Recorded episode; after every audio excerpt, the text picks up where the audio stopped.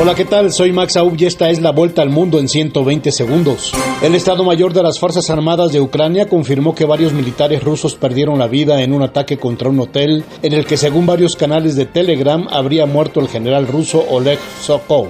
Rusia anunció que responderá con todos los medios y métodos a su disposición ante los desafíos y amenazas identificados para su seguridad y sus intereses tras la cumbre de la OTAN, cuyos resultados, según Moscú, demuestran que la Alianza Atlántica ha regresado a los esquemas de la Guerra Fría.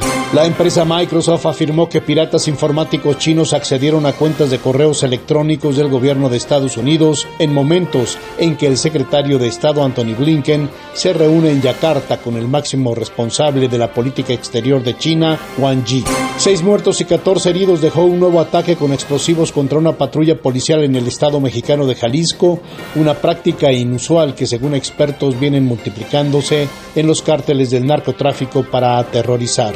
El Tribunal Supremo Electoral de Guatemala certificó los resultados de la primera vuelta, pero un juez ordenó suspender al movimiento Semilla del candidato Bernardo Arevalo, poniendo en duda su participación en la segunda vuelta en la que enfrentaría a la ex primera dama Sandra Torres. La Corte Internacional de Justicia se pronuncia este jueves sobre la última demanda pendiente entre Colombia y Nicaragua que quiere ampliar su plataforma continental más allá de 200 millas náuticas en una zona rica en recursos naturales.